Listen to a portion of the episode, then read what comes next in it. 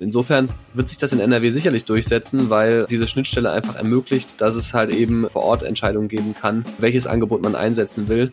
Luca wird kritisiert. Andere Apps sind wenig bekannt.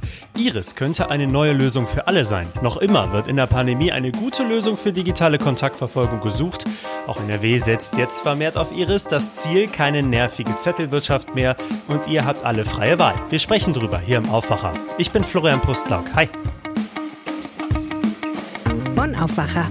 News aus Bonn und der Region, NRW und dem Rest der Welt. Fangen wir an mit den Meldungen aus Bonn und der Region.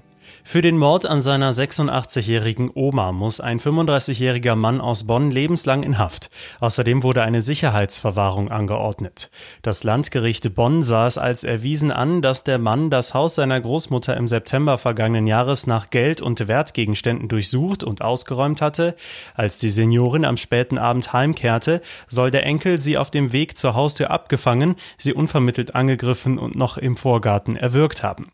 Da der Richter zudem die Mordmerkmale der Verdeckung einer Straftat sowie der Heimtücke als gegeben ansah, wurde die Sicherheitsverwahrung angeordnet. Trotz einer festgestellten komplexen Persönlichkeitsstörung ist der Verurteilte voll schuldfähig, wie ein Sachverständiger im Verlauf des Verfahrens festgestellt hatte. Es dürfte für den Verurteilten sehr, sehr schwer werden, wieder aus dem Gefängnis zu kommen, stellte der Vorsitzende Richter in der Urteilsbegründung fest. Mit angeklagt war auch eine 33-jährige Bekannte des Täters, sie wurde allerdings freigesprochen. Das Gericht war sich zwar sicher, dass sich die Frau des Diebstahls und der Hehlerei schuldig gemacht hatte, diese Tatbestände waren aber nicht Gegenstand des Mordverfahrens, möglicherweise muss sich die Frau deshalb aber demnächst erneut vor Gericht verantworten. Die seit mehreren Tagen vermisste 34-jährige Frau und ihr dreijähriger Sohn aus Meckenheim sind wieder aufgetaucht. Wie die Polizei am Mittwoch mitteilte, wurden die beiden bereits am Montag durch die örtliche Polizei im Kosovo angetroffen. Am vergangenen Donnerstag hatte es einen Großeinsatz der Polizei im Ortsteil Lüftelberg gegeben, dem Wohnort von Frauenkind. Nach Zeugenangaben sollen sie dort gegen ihren Willen in ein Auto gezogen worden sein. Hintergrund, so vermutete die Polizei zunächst, könnte ein Sorgerechtsstreit sein. Der Ex-Mann wurde vorläufig festgenommen, eine Beteiligung an einer Entführung konnte ihm aber nicht nachgewiesen werden. In einem Telefonat sowie einem anschließenden Videoanruf habe die vermisste Frau laut Polizei nun gegenüber zwei Bonner Kriminalbeamtinnen Angaben zu ihrem aktuellen Aufenthaltsort im Kosovo gemacht.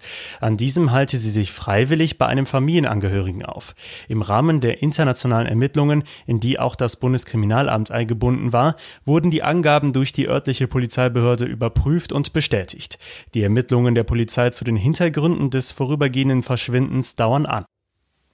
Der Zoll hat am Flughafen Köln-Bonn einen spektakulären Drogenfund gemacht. Neben Ecstasy-Tabletten im Wert von 1,3 Millionen Euro fanden die Ermittler auch rund 150.000 Cannabis-Samen. Es handelt sich laut Zoll um die größte jemals in einer Nacht an einem deutschen Flughafen beschlagnahmte Ecstasy-Menge.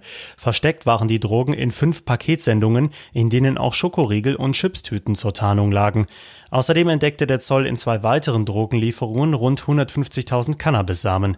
Aus dieser Menge hätte sich nach Berechnungen des Zolls ein Marihuana-Ertrag in der Größenordnung von fast 15 Tonnen generieren lassen. Der Straßenverkaufswert hätte dann rund 147 Millionen Euro betragen. Die Sendungen waren nicht an einen Empfänger in Deutschland adressiert, die Ermittlungen der Zöllner zu den Absendern und Empfängern der Drogen laufen aber noch. Die Veranstalter des Bonn Live Kulturgartens auf der Wiese am Römerbad konnten nun weitere Künstler für den Konzertsommer 2021 gewinnen.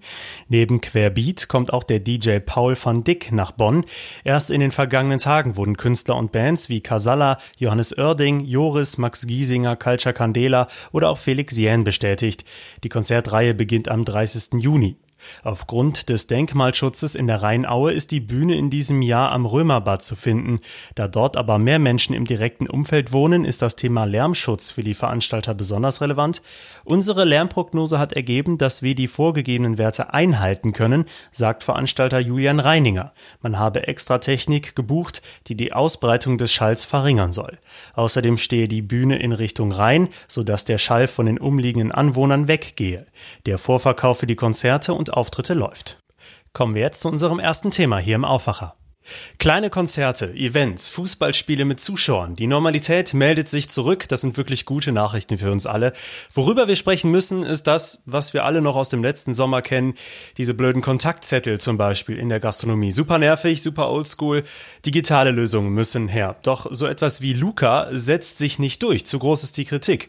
Wir sprechen jetzt über eine neue Lösung und zwar Iris Connect. Florian Rinke hat sich das angesehen und ist jetzt zu Gast hier im Aufwacher. Hi. Hallo.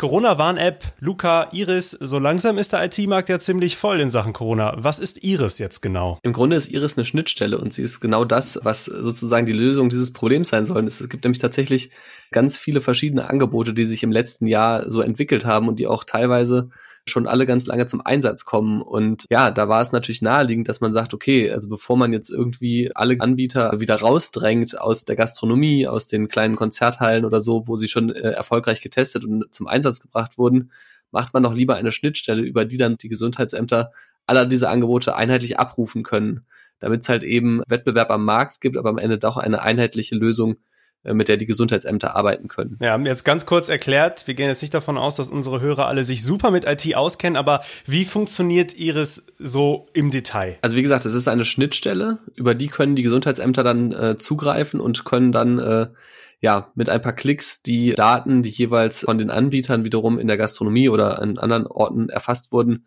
abrufen. Also letztlich, ja, würde der Gast dann jetzt im Fall eines Restaurantbesuchs am Eingang einmal aufgefordert, einen QR-Code zu scannen. Dann würde sich auf seinem Smartphone beispielsweise so eine mobile App öffnen, wo er dann seinen Namen einträgt, seine E-Mail-Adresse oder Kontaktdaten und natürlich die Zeit, wann er dann das Restaurant besucht hat. Und das würde dann bei dem jeweiligen Anbieter hinterlegt werden.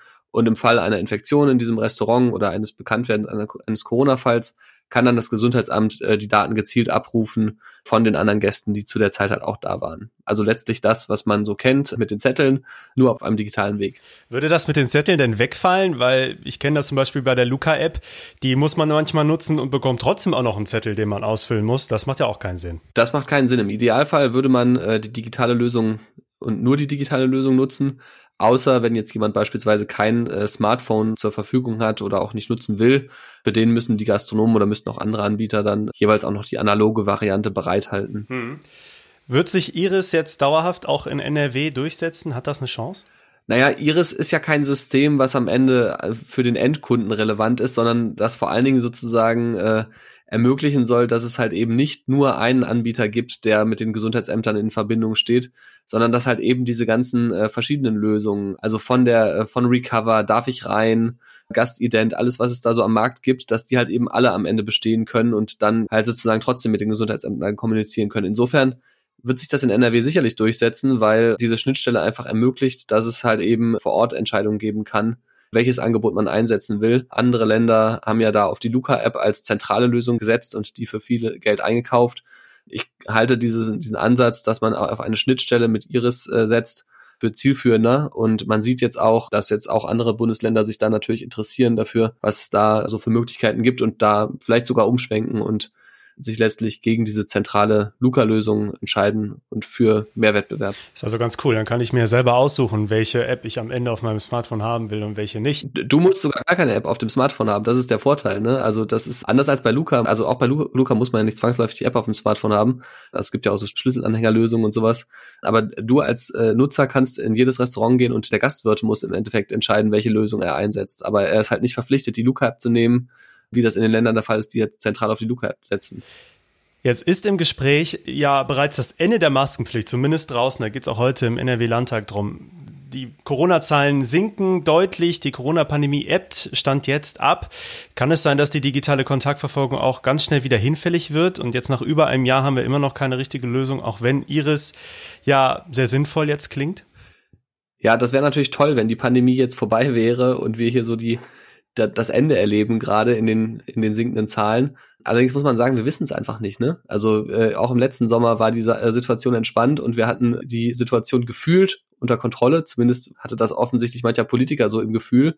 Und am Ende erwies sich das als Trugschluss. Und ja, auch man muss auch jetzt sagen, wir wissen nicht, wie sich manche Mutanten entwickeln. Und wir haben natürlich auch noch einen großen Teil der Bevölkerung, der noch nicht geschützt ist. Ne? Also entweder weil man sich gerne impfen lassen würde, aber noch keinen Termin bekommen hat, oder weil man im Fall der Kinder ja noch nicht mal eine Empfehlung hat, die Kinder zu impfen von der ständigen Impfkommission.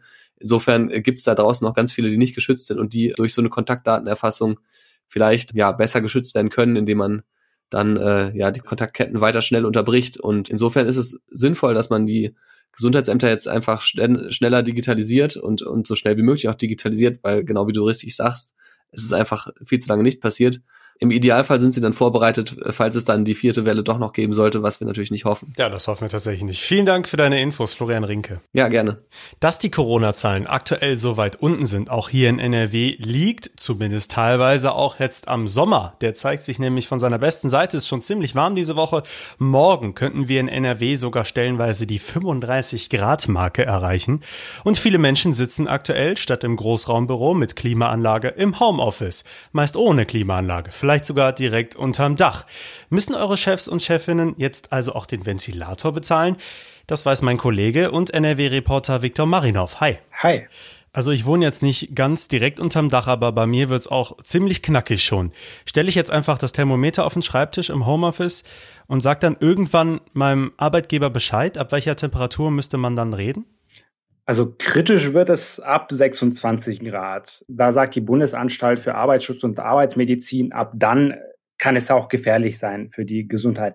Man hält es tatsächlich aus, auch schon bis zu 35 Grad, aber da müssen halt auch entsprechende Maßnahmen getroffen werden. Okay, heute über 30 Grad, morgen sogar vielleicht über 35 Grad. Es könnte also ganz schnell über diese 26 Grad bei mir hier im Büro zu Hause gehen. Was gelten dann denn für Regeln? Da kommen wir ein bisschen in die Problematik äh, mehr rein, weil wir arbeiten ja, viele von uns arbeiten ja von zu Hause, weil es eine Pandemie gibt und weil es ein Infektionsschutzgesetz gibt, der das vorschreibt. Es gibt ja die Homeoffice-Pflicht.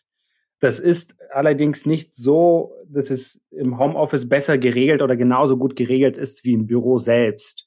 Und vieles ist einfach eine Frage der Absprache mit dem Arbeitgeber. Und die Regel lautet im Endeffekt, der Arbeitgeber muss erstmal herausfinden, ob es gefährlich ist für seinen Mitarbeiter. Und wenn dem dann so ist, das heißt, wenn es wärmer ist als 26 Grad im Homeoffice, da muss man überlegen, was besorgt man, um dem entgegenzuwirken. Man kann Ventilator kaufen, man kann Klimagerät kaufen, Sonnenschutzfolie, Getränke stellen. Es gibt da viele Maßnahmen, über die man sich aber dann unterhalten muss, einfach mit dem Arbeitgeber. Hitzefrei im Homeoffice gibt's also nicht, aber der Arbeitgeber muss mit mir nach geeigneten Lösungen suchen. Wenn wir uns jetzt auf so einen schnöden Ventilator einigen, dann muss er den halt auch bezahlen, richtig? Es ist möglich, dass man sich mit dem Arbeitgeber einigt und dass er diesen Ventilator bezahlt. Das ist auch arbeitsrechtlich völlig in Ordnung. Wobei man aufpassen muss, ist allerdings die Stromkosten. Also bei einem Ventilator hält sich das ja noch in Grenzen. Das sind so irgendwie 10 Euro vielleicht im Jahr. Aber wenn es um ein Klimagerät geht zum Beispiel, das kann bis zu 100 Euro äh, zusätzliche Stromkosten im Jahr verursachen.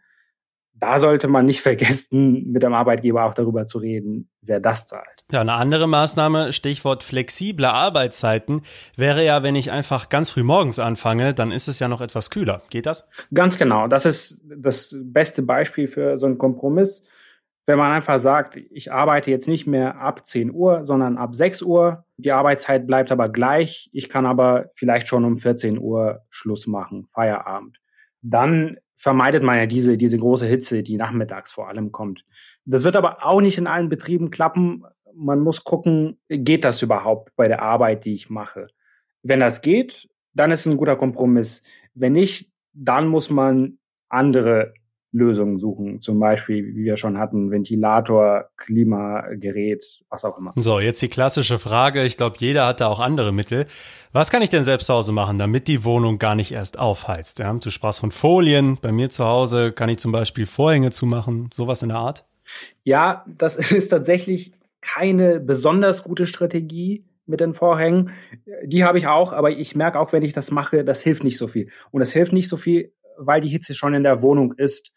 Aber viel besser ist, wenn man die schon von außen verhindert beim Eindringen. Das heißt, die schon genannte Sonnenschutzfolie. Man bringt die einfach außen am Fenster ran und da kommt einfach weniger Sonnenstrahlung rein, entsprechend weniger Hitze. Da können auch Rollläden helfen. Da gibt es einige Möglichkeiten. Na gut, was ist jetzt mit dem klassischen Stoßlüften, wenn es so warm ist? Macht das Sinn? Leider muss ich auch da sagen, nicht so super schlau, die Fenster tagsüber zumindest aufzureißen. Weil ja, da kommt vielleicht ein bisschen Durchzug, aber was man ja nicht auf dem Schirm hat, was ein bisschen kontraintuitiv ist, draußen, wenn wir über 30 Grad haben, wie ja jetzt die Tage in NRW, draußen ist es meistens doch wärmer als drin das heißt, es bringt halt einfach nichts, wenn man die Fenster aufreißt, weil da kommt einfach nur warme Luft rein. Und das will man ja nicht. Viel besser ist es, das nachts zu machen. Also nachts ist es viel kühler. Da hilft es. Einfach Fenster aufreißen. Das empfiehlt auch die Verbraucherzentrale übrigens. Einfach nachts lüften. Und da geht auch die ganze Hitze, die die Möbel zum Beispiel gespeichert haben, weg. Und dann ist es am nächsten Tag nicht mehr so heiß. Und man hat für ein bisschen Abkühlung gesorgt. Nachts die Fenster auf, tagsüber dann eher zu. Das ist also auch ein Tipp. Jetzt hast du dich auch mal damit beschäftigt, wie man den eigenen Körper abkühlen kann. Na klar, ins Freibad kann jeder mal ein Eis essen natürlich. Aber nach so einem normalen Arbeitszeit geht das nicht immer. Was hast du da für Tipps rausgefunden? Also wer es schafft, in der Mittagspause schnell ins Freibad zu gehen, dem sei das gegönnt. Alle anderen können einfach beim Händewaschen, das machen wir ja auch alle gerade ziemlich häufig, einfach beim Händewaschen das Gesicht benetzen mit Wasser die Arme, die Hände, einfach die Hände vielleicht ein paar Sekunden unter Wasser lassen. Das hilft. Und der einfachste Trick, den wir eigentlich ja alle kennen, mehr Wasser trinken. Experten sagen, so drei Liter oder mehr sind bei solchen Hitzen, wie wir sie jetzt haben in NRW, ganz gut. NRW-Reporter Viktor Marinov mit den Infos zu Hitze im Homeoffice. Jetzt in diesen Tagen sicherlich ein Thema für viele von euch. Vielen Dank. Danke dir. Diese Themen könnt ihr heute auch noch verfolgen. Es sind die letzten Tage in einer offiziell epidemischen Lage von landesweiter Tragweite. Der Landtag hat in NRW entschieden, diese Regelung nicht mehr zu verlängern. Damit entfallen ab Samstag besondere Befugnisse der Landesregierung. Hintergrund sind natürlich die deutlich gesunkenen Corona-Zahlen hier bei uns. In ganz NRW werden heute Beschäftigte der Pflege, Psychiatrien, Krankenhäuser und Servicebetriebe zum Protest aufgerufen. Es gibt viele kleinere Aktionen in unterschiedlichen Städten. Einen Protest wird es auch vor dem Düsseldorfer Landtag geben. Dazu aufgerufen hat die Gewerkschaft Verdi als Reaktion auf die heutige Sitzung der Gesundheitsministerkonferenz und die Situation in der gesamten Pflegebranche. Die Zugverbindung Köln-Trier, die sogenannte Eifelstrecke, soll in den Sommerferien modernisiert werden. Vor allem Pendler und Touristen nutzen die Verbindung. 13,9 Millionen Euro will die Deutsche Bahn investieren und heute gibt es Details dazu, wie die Sanierung genau ablaufen soll. In Dortmund startet ein Filmfestival heute, erstmals seit langer Zeit wieder mit Zuschauern vor Ort. Beim Internationalen Frauenfilmfest sollen Filme vor Publikum im Kinosaal gezeigt werden. Überwiegend findet die Veranstaltung aber weiter digital statt. Kommen wir kurz noch zum Wetter, auch wenn wir schon über die Folgen fürs Homeoffice gesprochen haben. Der Sommer knallt jetzt also richtig rein. Heute scheint überall in NRW fast durchgehend die Sonne und es wird richtig heiß bei 27 bis 31 Grad. Morgen wird es sogar dann noch ein bisschen heißer, stellenweise über 35 Grad. Auch nachts kühlt es sich ab auf nur so 20 Grad. Tropische Nächte sind das dann. Es könnte dann so Richtung Donnerstagabend stellenweise ungemütlicher werden. Viel Regen und Gewitter droht dann, ja, vielleicht so ab Freitag. Das war der Aufwacher für Mittwoch, den 16. Juni 2021. Ich hoffe, es hat euch gefallen. Hinterlasst uns doch gerne Feedback, schreibt uns eure Vorschläge, eure Rückmeldungen zu dieser Folge zum Format insgesamt immer gerne per Mail an aufwacher.rp-online.de. Und wenn es euch gefallen hat, könnt ihr natürlich gerne auf der Podcast-Plattform eurer Wahl eine positive Bewertung für uns dalassen. Auch da freuen wir uns gerne drüber. Ich bin Florian Pustlock. Ich wünsche euch jetzt einen sommerlichen Mittwoch. Ciao. Mehr Nachrichten aus Bonn und der Region gibt's jederzeit beim Generalanzeiger. Schaut vorbei auf ga.de.